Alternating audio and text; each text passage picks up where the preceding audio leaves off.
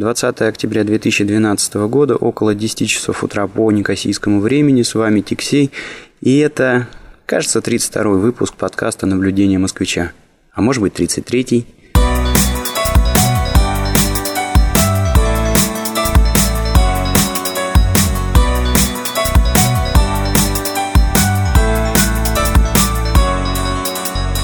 Не, наверное, все-таки 33-й.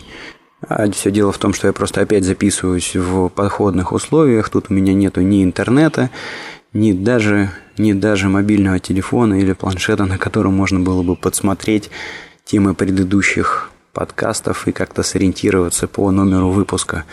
Происходит потому, что сегодня я записываюсь в Ларнаке, куда заехал забрать одну вещь, нужную для наших детей.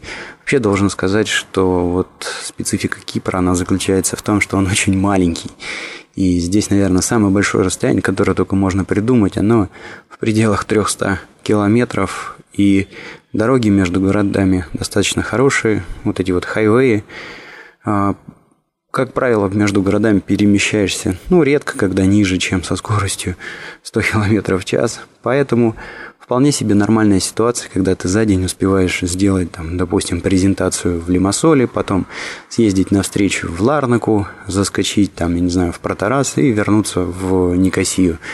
Хотя, ну как, ну, все эти города расположены друг от друга на расстоянии, может быть, 50 километров. И, а, ну, дорога хорошая, то есть быстро получается перемещаться, пробок особо нет.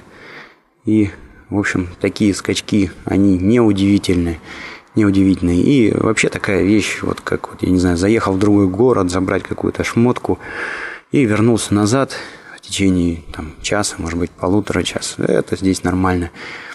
Я вот так вот вспоминаю, по Москве я съездить в другой город. Ну, это такое целое мероприятие, минимум на, на один день, а то и больше. Как правило, вообще, если мы закладывали какие-то поездки, вернее, если мы планировали какие-то поездки за город, э, ну, в другие города, там, посетить друзей, может быть, родственников каких-то, на это уходили целые выходные. То есть, там, в пятницу уедешь и два дня, значит, путешествуешь, возвращаешься где-то воскресенье вечером. И здесь, здесь с этим намного, намного все проще, приятней. Ну, собственно говоря, поэтому я и не помню, какой выпуск, потому что записываюсь в э, походных условиях, Записываюсь я сейчас тут во внутреннем дворике, прямо на улице сижу, поэтому, наверное, будет слышно пение птиц, ну и шум окружающих, окружающих меня предметов, людей, зверей. Ходит вон напротив какой-то работник, похоже, похоже, травку стрижет у соседей.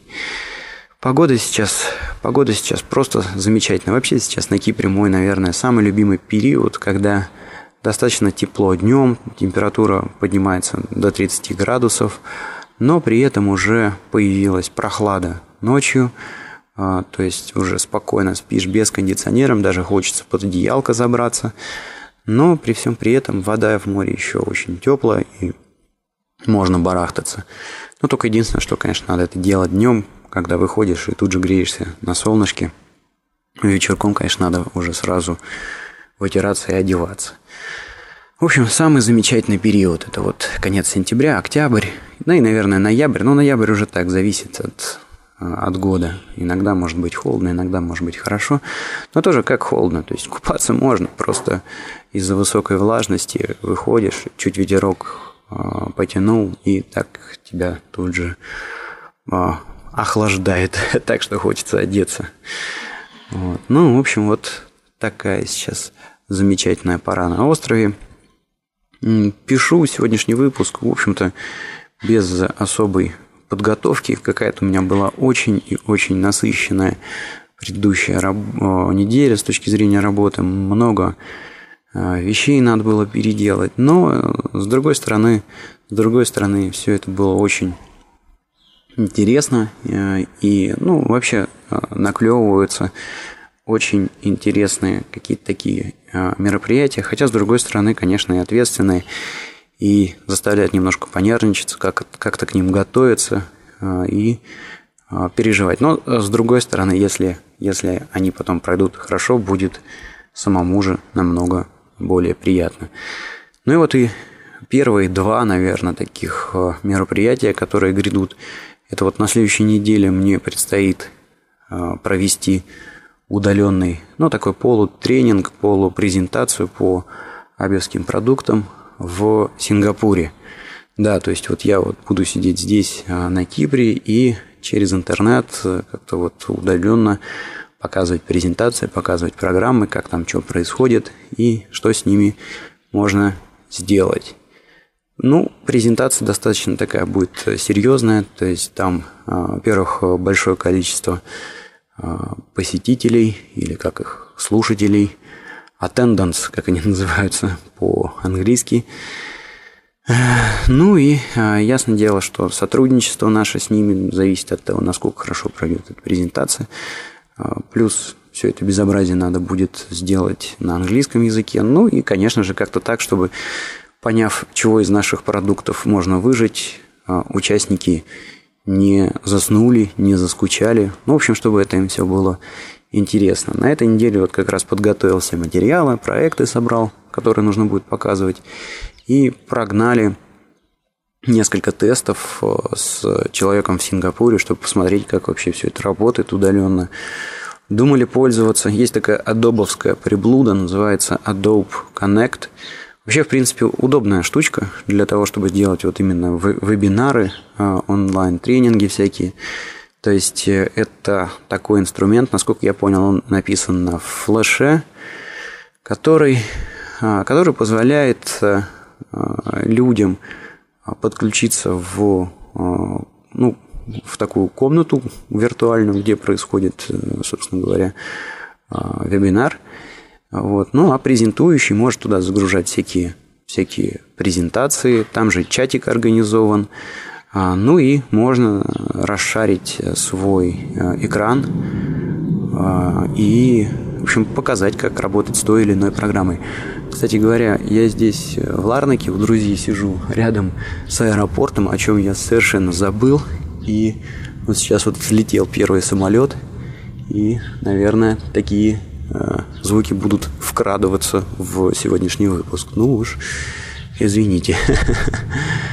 Э, короче говоря, вот изначально планировали использовать этот Adobe Connect, плюс, ну, как бы мы его вообще частенько пользуем в ABI для таких мероприятий, э, плюс, ну, у меня уже есть какой-то опыт работы с ним, то есть, ну, уже понимаю, что с ним, как там делать. Ну, вот наткнулись на то, что там у сингапурцев той компании, которой будем делать презентацию, очень какие-то такие жесткие э, политики безопасности и нифига им не разрешают никаких дополнительных приложений ставить э, э, на свой компьютер без дополнительного разрешения администраторов и начальства. Поэтому, поэтому наш Adobe Connect не подошел. Он требует установки вот этого флеш-плагина, может быть, еще каких-то плагинов, я тут точно не уверен. Но вот, тем не менее, когда начали гонять тесты, э, естественно, с той стороны сингапурец сразу это заметил и отмел, отмел Adobe Connect как вариант. Хотя, конечно, решение кайфовое. Ну, там есть все необходимое для проведения вот этих вот онлайн-тренингов.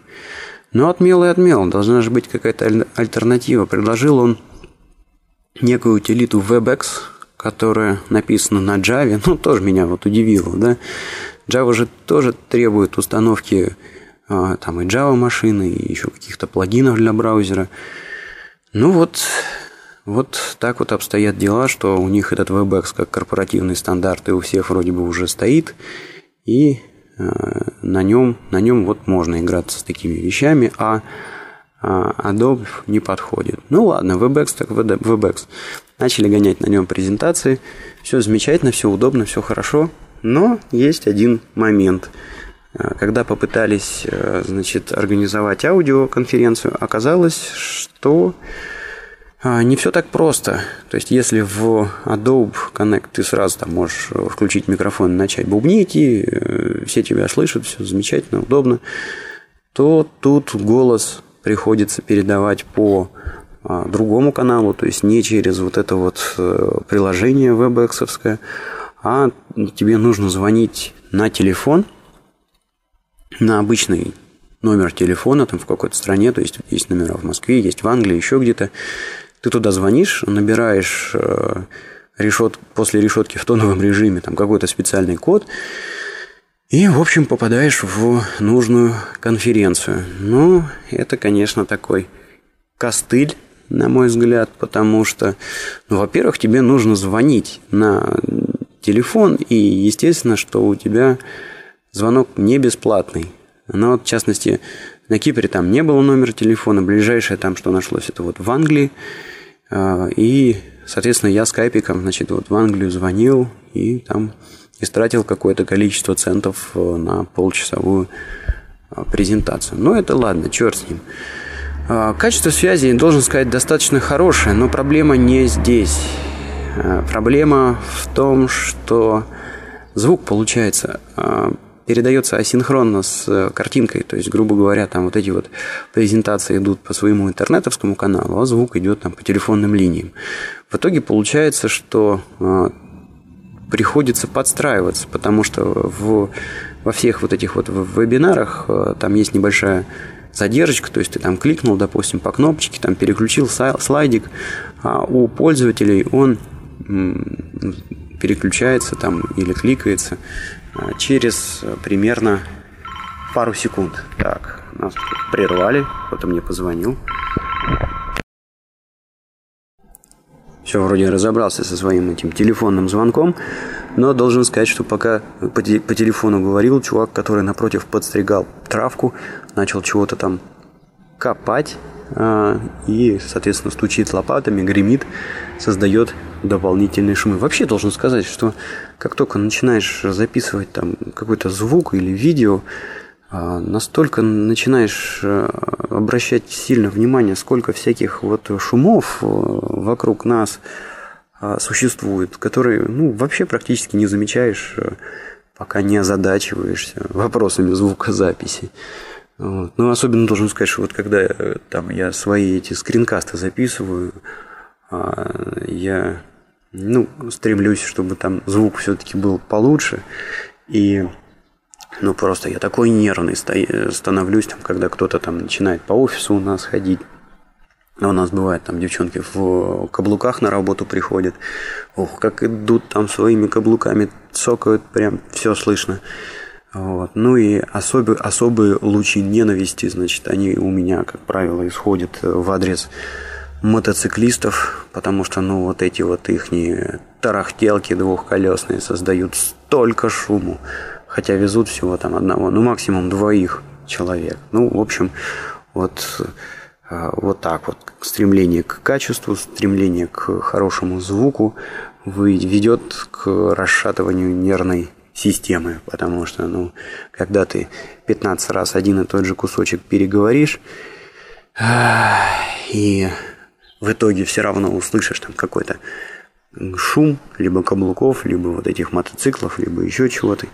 Хочется пойти и кого-нибудь застрелить, зарезать э, и сделать чего-нибудь нехорошее. Ну ладно, вернемся к нашим, к нашим программам для онлайн-презентаций. В общем, вот это вот решение WebEx в связке с телефоном, оно приводит к тому, что нужно делать паузы. То есть я там переключил слайд, подождал пару секундочек, и только дальше, когда а, у людей, естественно, картинка обновилась, ты начинаешь, начинаешь говорить дальше.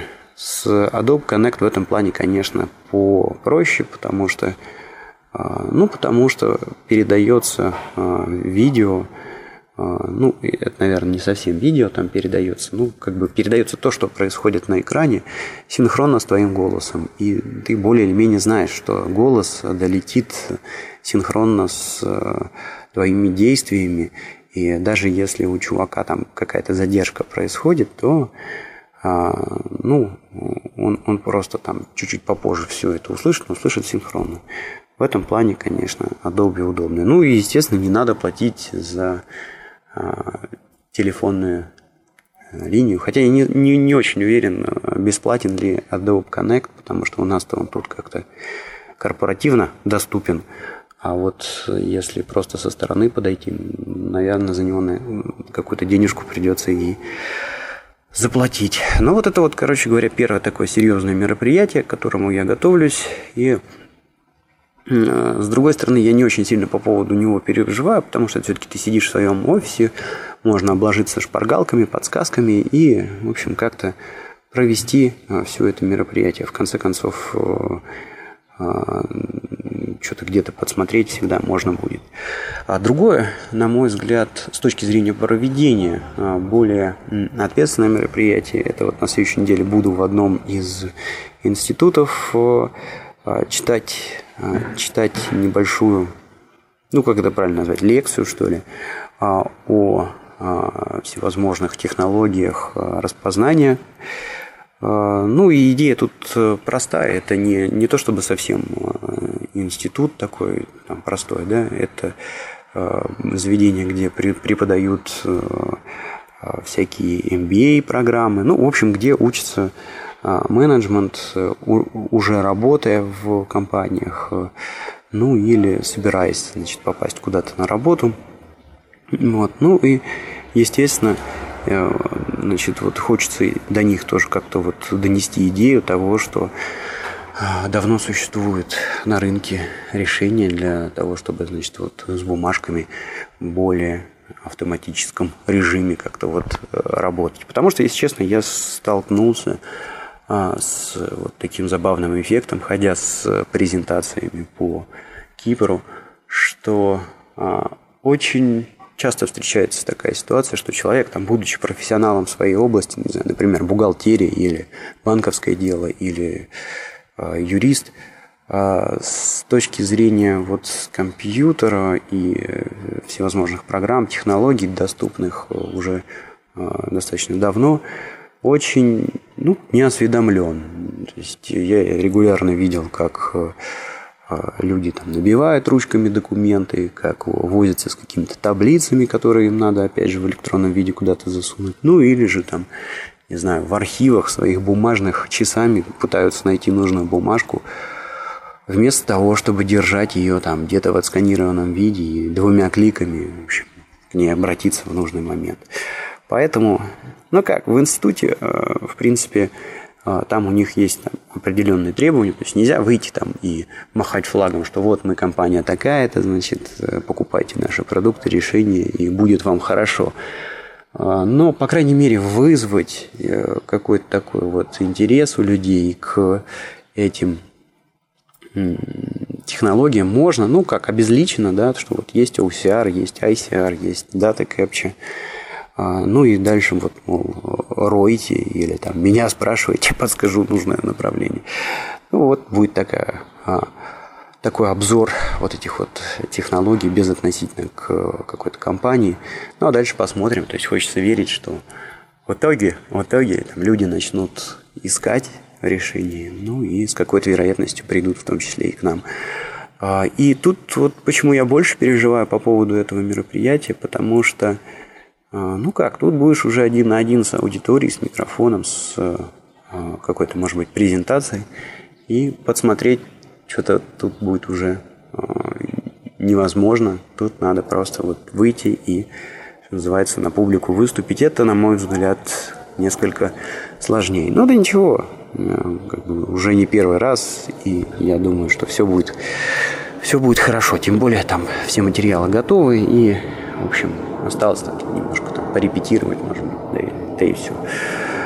А еще из интересных э, рабочих моментов, вот тут, кстати, вот опять самолет надо мной летит, это то, что если раньше мне все-таки со всеми продуктами Аби приходилось э, работать, ну, все-таки больше на каком-то таком а, уровне пользователя, может быть, продвинутого пользователя, ну, максимум там какого-то интегратора, да, то вот сейчас, похоже, придется уже разобраться с а, этими технологиями еще глубже, то есть придется а, опуститься а, вглубь, погрузиться вглубь, в общем, спуститься вниз до уровня SDK, то есть до уровня библиотек, до уровня значит, программирования и значит, выстраивание именно вот всяких распознавательно-захватывательных функций в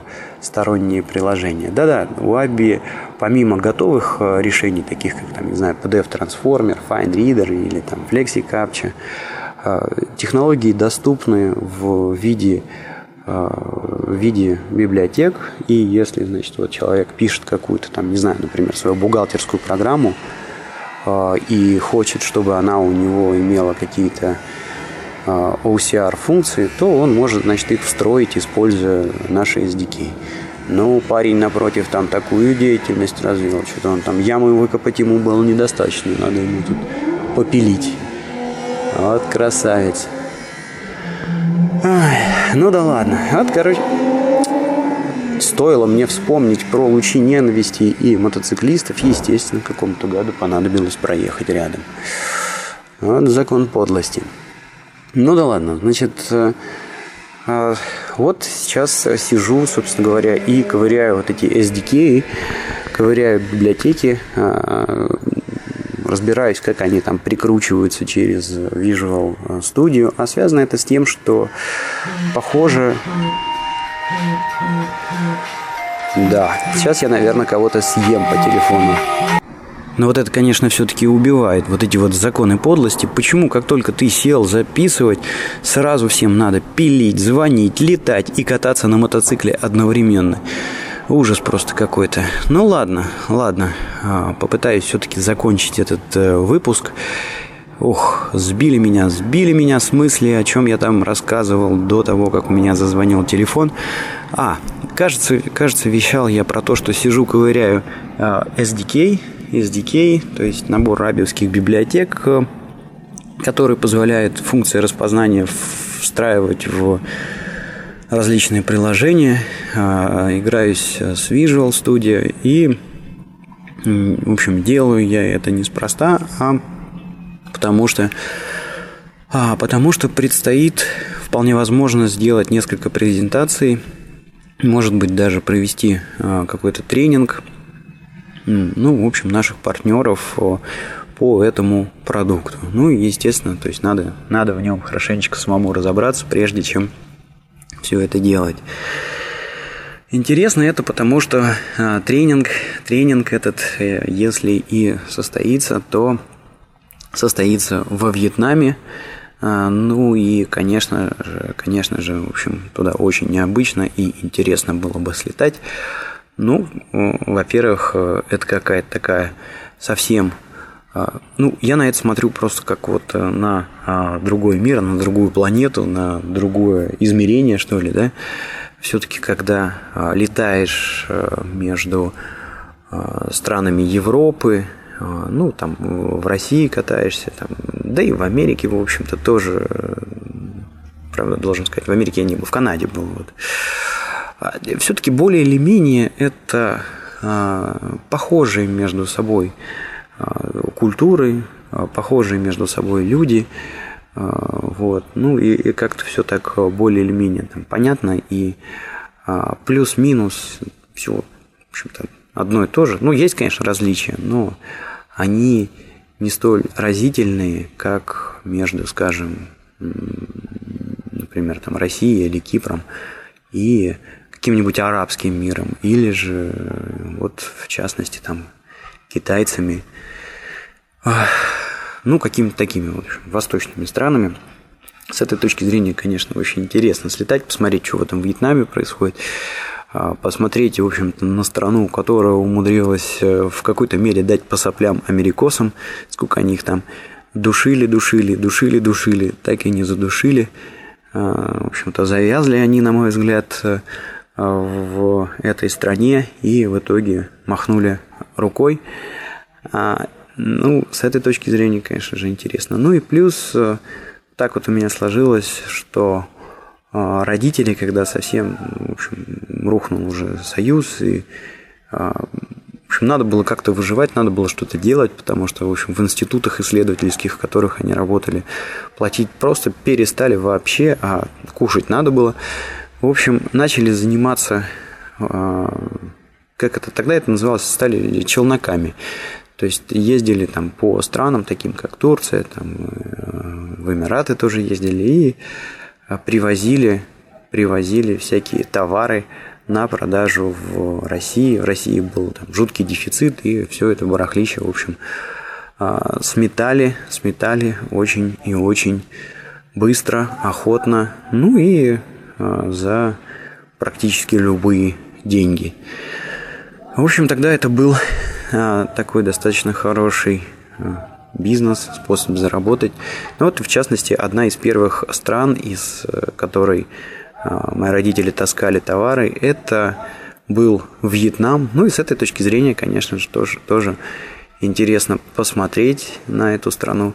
Хотя должен заметить, что вот по опыту, опыту предыдущих тренингов э, график обычно настолько плотный, что не особо чего ты и успеваешь там посмотреть. То есть вот в Дубае, например, у меня всего а, было несколько часов, когда, в общем, можно было выйти из отеля и хоть чуть-чуть там посмотреть по сторонам, потому что практически всю неделю, там, с самого утра до позднего вечера, а, ковырялся с участниками, а, с участниками тренинга. Ну как? То есть там официально ты с ними должен а, до 5 часов вечера поразвлекаться, но у всех же возникают вопросы, какие-то а, студенты там что-то не понимают, кто-то просит что-то дополнительно объяснить, ну и, естественно, ковыряешься с ними до упора, пока уже просто, значит, не упадешь в койку и не уснешь, а на утро у тебя уже следующий день.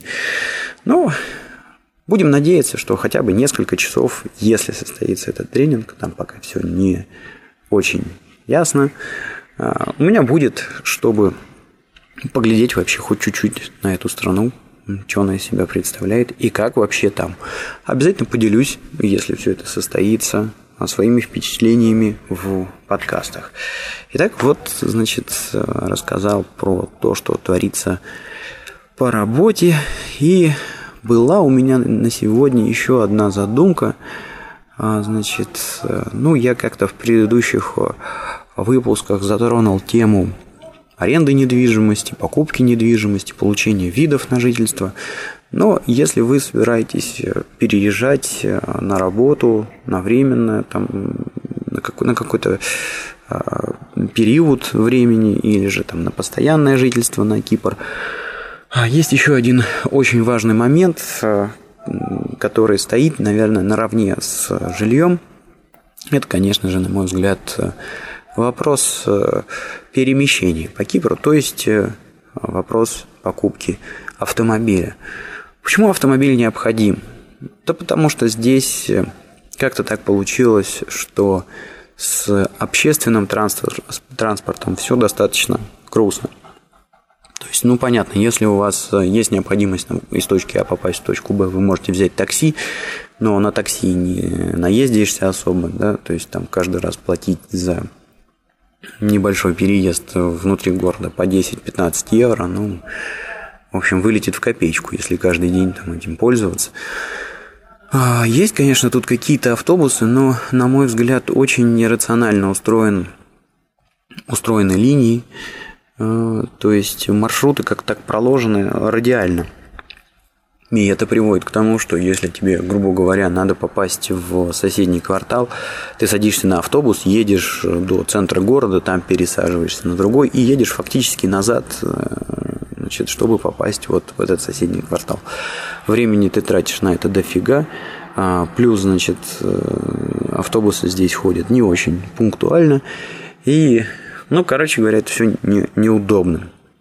Неудобно. А, и поэтому, в общем-то, надо а, по возможности побыстрее пересаживаться пересаживаться на собственный автомобиль. Ну и да, последний момент, это, конечно, тут э, летом просто тяжело жить без автомобиля, потому что очень жарко. То есть, когда у тебя там солнышко светит и прогревает э, воздух почти до 40 градусов, особо на автобусе не покатаешься. Тут вы, выйдешь до остановки, дойдешь и уже весь взмок, обгорел. И, в общем, если едешь навстречу, то ви, ви, выглядеть ты будешь жалковато. Поэтому поэтому, значит, машина нужна, чтобы, значит, из офиса спуститься сразу на парковку, сесть, включить кондиционер и доехать куда тебе надо.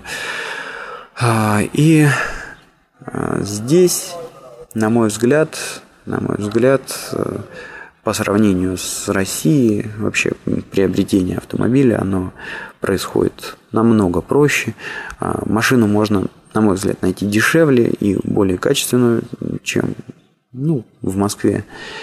А, ну и вот сейчас в двух словах опишу процесс, как это вот все происходит. Единственное, что а, хотел, на что хотел обратить внимание, то, что на Кипре вообще на Кипре вот дороги и все вот это вот безобразие налаживали англичане, поэтому здесь руль с правой стороны. Да, на Кипре левостороннее движение и руль с правой стороны. А, привыкание к этому, ну, есть, есть. И а, многие, значит, делают поначалу всевозможные ошибки. А, ну, вот, кстати говоря, здесь а, у а, прокатных машин красные номера. И, как правило, значит, на прокат машину берут люди, которые приехали ну, отдохнуть на недельку, на другую, в море покупаться а, на Кипре. Ну и много русских, поэтому, значит, э, обычно за рулем таких машин сидит человек из страны а, с правосторонним движением. Ну и сразу заметно сразу заметно, заметно это по а, тому, как едет человек. То есть вот, э, а, грубо говоря, когда ты ведешь автомобиль, уже просто это до автоматизма а, выработано, и это происходит, в общем-то, на подсознании, там, механически. Ты э, смотришь на разметку, конечно, если она есть, ну или на границе дороги, да, а, и а, автоматом, вот если ты едешь, допустим, в России, ты как-то так вот э, а, смотришь, чтобы, значит, э, получается, левая, левая кромка да, дороги или там полоса разметки, она вот как-то вот так вот рядышком с тобой проходила, да, потому что еще чуть-чуть левее там у тебя дверь, и вот твоя машина зак- заканчивается. А справа у тебя еще там пассажир сидит, там, ну, в общем, грубо говоря, ты э, обычно так вот смотришь по левой э, границе, что вот, ну, как-то ты к ней ближе должен быть, и едешь, и это происходит на автомате. Когда люди пересаживаются на а правый руль, это продолжает происходить по автома- на автомате. То есть человек, грубо говоря, видит а, полосу, полосу разделительную. А, ну вот если дорога, и в, по, по этой дороге есть две полосы в одном направлении, и между ними линия. Ну вот человек смотрит на эту линию, и на автомате у него срабатывает, что ага, вот эта вот линия, она должна быть к моему левому, левому боку как-то вот так вот поближе, поближе. Ну и получается, что он фактически пускает а, эту линию а, между колес автомобиля, потому что, ну, потому что руль с другой стороны. Получается, что он едет не в своем ряду, а посреди дороги. Вот такой эффект очень часто наблюдается за а, туристами. И сам я за собой, в общем-то, замечал его, когда только начинал здесь кататься, а когда я приезжаю сейчас в э, Россию, я замечаю обратный эффект, то есть что я линию там с другой стороны начинаю впускать, там, уже привык здесь кататься. Короче говоря, вот есть э, такая специфика вождения. Вот. Ну, тут даже с этим связано несколько таких вообще бородатых классических анекдотов, вроде вот такого, когда человек э, просыпается в пьяном состоянии, возвращается из бара, из, из, из какой-то дискотеки, и вот, значит, просыпается, сижу за рулем, еду по встречке, и руля нет. Вот. Но, э, в общем, к этому надо просто привыкнуть. Э, из каких-то таких самых больших казусов, которые у меня произошли в момент привыкания, это, значит, однажды я проехал дорогу с круговым движением, круг вот этот вот, да, в неправильном направлении. То есть тут э, вообще-то круг проходится по часовой стрелке, а я, значит, вот его там против часовой стрелки проехал. А, но, а, в общем-то, это произошло по одной простой причине. Это был круг в такой горной дороге, и там машин практически не было. Вернее, как, когда я выехал на этот круг, там вообще не было ни одной машины. И, естественно, проехал я его неправильно, только потому, что не за кем было подсмотреть, некого было там, не на кого было посмотреть и увидеть, как правильно проезжать этот круг. И, в общем, на автомате прошел не так, как нужно. А, а заметил я это только потому, что впереди ехали там мои друзья, а, ну как впереди, то есть они оторвались от меня достаточно там сильно, но вот после проехав этот круг, они остановились, там, посмотреть, подождать меня, вот, и вот стояли, ждали, а я у них на глазах, э, значит, проехал его не в том направлении. Но обычно, обычно как-то не возникает больших сложностей, просто едешь э, по городу, смотришь, как люди э, делают, и за ними также, в общем, повторяешь и быстро привыкаешь к левостороннему движению. Дальше, если вы приехали на Кипр э, и у вас уже есть водительские права, по ним вы можете вводить здесь полгода. Через полгода вы обязаны либо сдать с нуля э, на права, э, либо, либо заменить заменить э, свои права. То есть вот с российскими правами вы идете, значит, переводите их, переводите их э, на греческий язык, дальше получаете из посольства справку о том, что вот это вот, да, действительно настоящие права, не поддельные, и с этими документами идете в местную автошколу, а, и, и несете фотографию, в общем, там а, вам производят замену прав. То есть ваши российские вас забирают, выдают вам кипрские. Прелесть кипрских прав, то, что они выдаются на 50 лет сразу. Вот. Это, конечно, очень здорово. С другой стороны, кипрские права выглядят так, что я бы, честно говоря, не отважился их показать нашему нашему милиционеру. То есть э, это такая бумажечка чуть толще, чем ну, бумага чуть плотнее, чем обычная, там вот А4 бумага, которую используют, там, чтобы печатать всякие документы. Вот, ну, вот это такая картоночка, э, которую распечатывают на обычном лазер-джет принтере прямо при типе, вклеивают туда обычным клеющим карандашом фотографию и поверх всего этого ставят там печать какую-то гербовую, что-то в ней еще там что-то еще от руки в эти права вписывают. Ну вот, собственно, вот такие вот права. По Кипру работают просто замечательно, но мне кажется, что посмотрев на такую бумажечку, наш милиционер очень и очень удивится. А, поэтому, поэтому, наверное, все-таки правильнее идти и сдавать, и сдавать на права с нуля. А, чтобы, грубо говоря, ну, приходите и говорите, у меня нет прав, хочу вот сдать, и тогда вы просто сохраните и российские права, и кипрские. А сдача здесь происходит следующим образом, то есть вы сначала сдаете теорию, Теория здесь это просто смех на лужайке по сравнению с тем, что происходит э, в России, то есть ты просто сидишь один на один с экзаменатором, он тебе показывает там, а вот это что за знак, а вот это что за знак. Ну и ты просто своими словами должен объяснить, что надо делать, если ты увидел этот знак. Причем не обязательно жестко знать вот эти вот все формулировки там.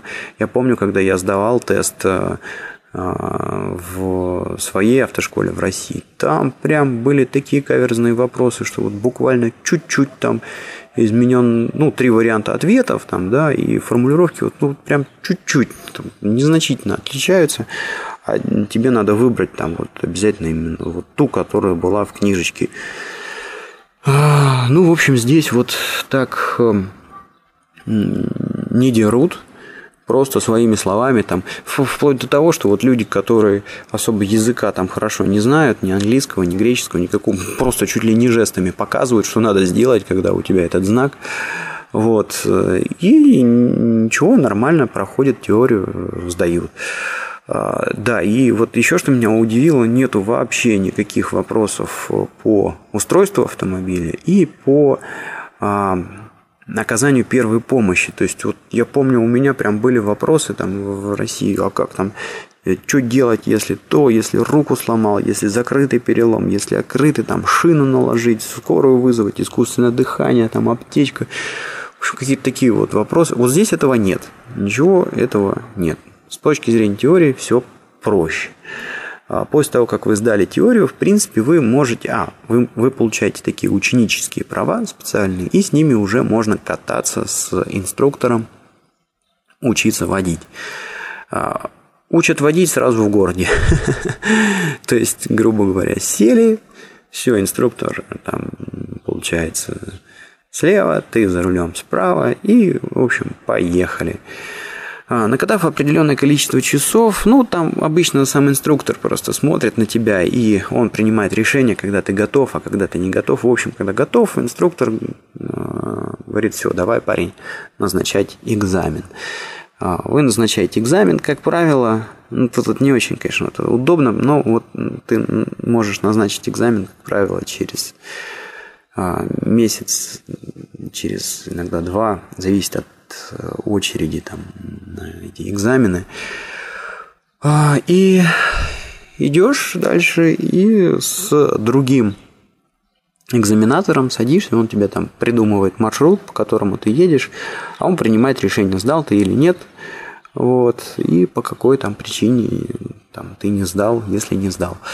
Вот, ну, э, вообще, мне кажется, мне кажется, что здесь э, сдавать а, вождение попроще, ну просто потому что а, вот элементарная вещь, здесь как-то более просто, понятно и однозначно сделана разметка на дорогах, сделаны знаки, и вот в этом плане тут уже намного проще водить.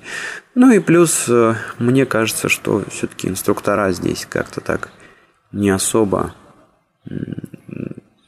хотят тебя завалить, что ли, да.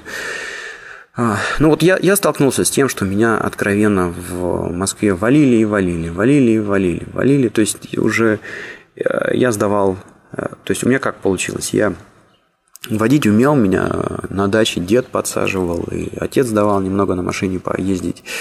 А, то есть я уверенно чувствовал себя за рулем, там как-то так все нормально переключал, водил, рулил. Вот. И я с первого раза сдал теорию, с первого раза сдал площадку. Вообще у меня все как-то так гладенько прошло. Вот. И потом а, шесть раз меня выносили с города. Шесть раз подряд. А, Причем а, сдача у меня происходила зимой. Ну, в общем, начнем с того, что учился я на одной машине, значит, учился я на Волге. Сдавать попал кажется, на 99-й. Вот. Ну и там просто элементарно по-другому переключались некоторые скорости, было непривычно. Плюс, так как была зима, а, значит, у меня были ну, теплые ботинки, а там педали в этой 99-й такие маленькие, что, в общем, а, первый раз я просто там не, не, не сдал, потому что я а, своим ботинком, грубо говоря, нажимаю на педаль, и я не могу попасть на педаль. У меня широкий, широкая нога, и я сразу нажимаю там и газ, и тормоз. В общем, пока я на это все там отвлекался, что-то я там где надо не затормозил. Вот. Ну, первый раз, э, первый раз, ладно, там еще можно было э, действительно там меня вынести, потому что, ну вот, пропустил я из-за этих педалей там важный момент. Но дальше в общем, просто какие-то были а, смехотворные там причины, из-за которых меня выносили. И меня убивало то, что передо мной там парень просто сел по прямой, 100 метров проехал, бах, сдал. Он даже светофор ни одного не проехал, да? А меня там и на круговое движение вытащит, и светофор, и разворот сделай, и, в общем, катал, катал, катал, катал, в итоге там бах, и, в общем, придумал какую-то причину, по которой меня вынести. Ну, в общем, в какой-то момент я плюнул, я понял, что э, похоже тут из-под меня просто хотят денег. Ну, и оказался прав. Оказался прав. То есть, как бы, э, действительно, там, чуваки какие-то такие там оказались э, нехорошие. Э, и, ну, э, в общем, в какой-то момент я просто подошел к своему чуваку там из автошколы, говорю, слушай, парень, ну я уже не могу, ну там смени мне как-то там экзаменаторов или еще что-то. Вот. И дальше, значит, уже там буквально на следующей сдаче, попав к другому а, инструктору, я, ну, экзаменатору, да, просто в другое место пошел сдавать на права и проскочил совершенно себе нормально. А, ну, я даже не знаю, то есть вот, э, чтобы вот эту смену сделать, да, я а, своему этому там а, инструктору из автошколы занес немножко денег. А, и э, не знаю, договаривался ли он там с ментами, от, от, отстегивал он им. Наверное, что-то отстегнул, скорее всего, там, чтобы меня не трогали. Вот. Но, в общем, у меня язык не поворачивается сказать, что я сдал как-то не сам, а вот тупо отнес там вот денег, чтобы меня приняли там этот экзамен, потому что, э, грубо говоря, я наездил столько по городу на сдаче экзамена, сколько я, мне кажется, с инструктором не накатался во время там, обучения в автошколе, просто потому что я нормально умел водить. Вот. Э, ну и как бы даже после того, как меня сменили экзаменаторы, вот как, когда я там попросил об этом своего учителя в автошколе, а, все равно я проехал нормальный маршрут полностью, вот, и а, только после этого как бы мне сказали, что там сдал и выдали право. Ну вот такого, такого я не встречал, не встречал а, на Кипре. У меня здесь всю эту процедуру вот супруга полностью прошла, и как бы вот а, она сдала а, вождение с, кажется, второго раза, но, а, в общем-то, там действительно были на э, экзамене ошибки допущены, и, в общем, понятно, почему ее не пропустили первый раз. Ну, сдала, сдала, забыла, сейчас, в общем, ездит, все в порядке. Короче говоря, единственное, что не очень приятно вот со всеми этими сдачами экзаменов на Кипре, это то, что ты должен будешь за каждый урок заплатить инструктору. Что-то у него там около то ли 20, то ли 30 э, евро в час была ставка, когда вот три, что ли, года назад у меня супруга сдавала на право. Вот. Ну и придется немножко подождать, то есть вот с момента, когда вы там э, запишетесь э, на сдачу экзамена, ну там может быть месяц, может быть два, вот если вам срочно нужны права, это, конечно, будет это, конечно, будет не очень удобно, но с другой стороны, с другой стороны, э, особо тут вот менты не пристают. Ты катаешься, допустим, по российским правам, ну, кто там знает, когда ты заехал, там, 6 месяцев назад или 5 месяцев назад, в общем, никто особо не э, пристает. Есть право и есть право. Едешь там, слава богу. Главное, чтобы еще при этом страховка была и, и все. А, ну вот такой у меня получился длительный пассаж про права. А, а по поводу покупки автомобиля, ну, понятное дело, что можно пойти здесь э, и купить что-то сразу там в автосалоне. И, ну, значит, Тут как-то я бы не сказал, что прям уж как-то очень значительно ниже цены, чем в той же Москве. Хотя сейчас вот не знаю, наверное, надо сравнить. Может быть, я там к следующему выпуску возьму, там посмотрю, сколько там, допустим, не знаю, гольфы стоят, сколько там Тойоты. А, и просто будет даже интересно сравнить с ценами в Москве. Но вот то, что я знаю точно, здесь э, очень такой а, большой достаточно рынок поддержанных автомобилей. И Вполне себе приличный драндулет э, с кондиционером, с автоматической коробкой, э, ну, что-нибудь типа Мазды или Тойоты, там, десятилетку, э, можно взять, ну, думаю, тысячи за три, тысячи за три евро, в общем, можно взять. И будет она ездить, и все будет с ней в порядке. Дороги здесь хорошие, слякоти нет, снега нет. В общем, что ей здесь будет, этой машине. Ездят они тут по сто лет. Вот, да. да, вот, кстати, из-за того, что такой климат, здесь вообще отсутствует понятие там переобуться. А, то есть резину здесь меняешь только когда она уже совсем изнашивается. И вот я на, своей, на своем гольфе я пробежал около 180 тысяч. И, по-моему, я резину менял всего...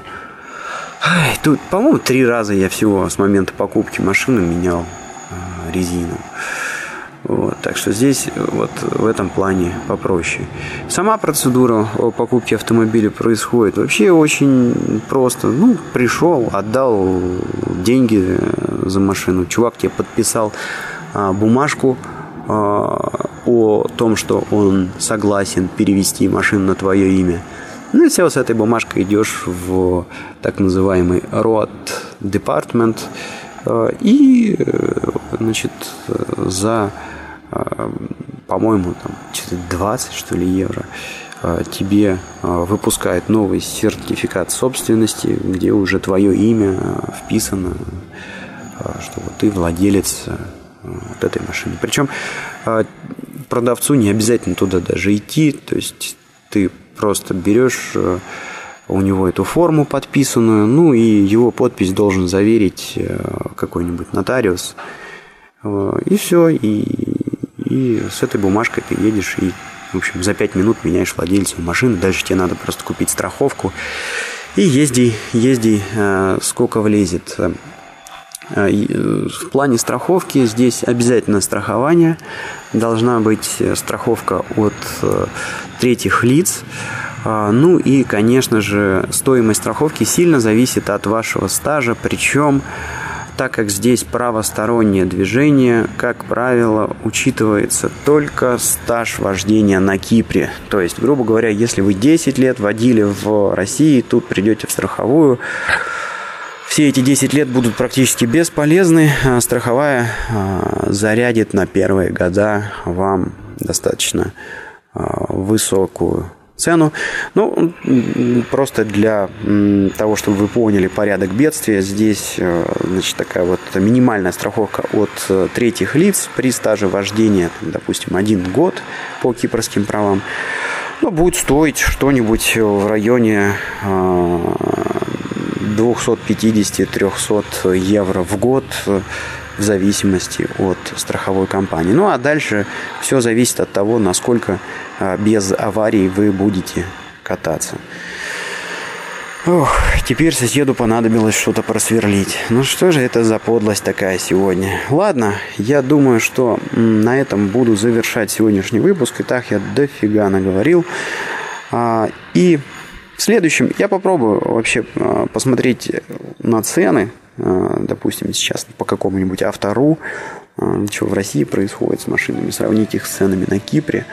Ну и на новые машины тоже посмотрю. Даже что-то интересно стало. А где, собственно говоря, драндулеты нынче дешевле? Мне кажется, вот так вот на вскидку, что здесь, здесь а, можно за меньшие деньги взять лучшую машину, чем в России.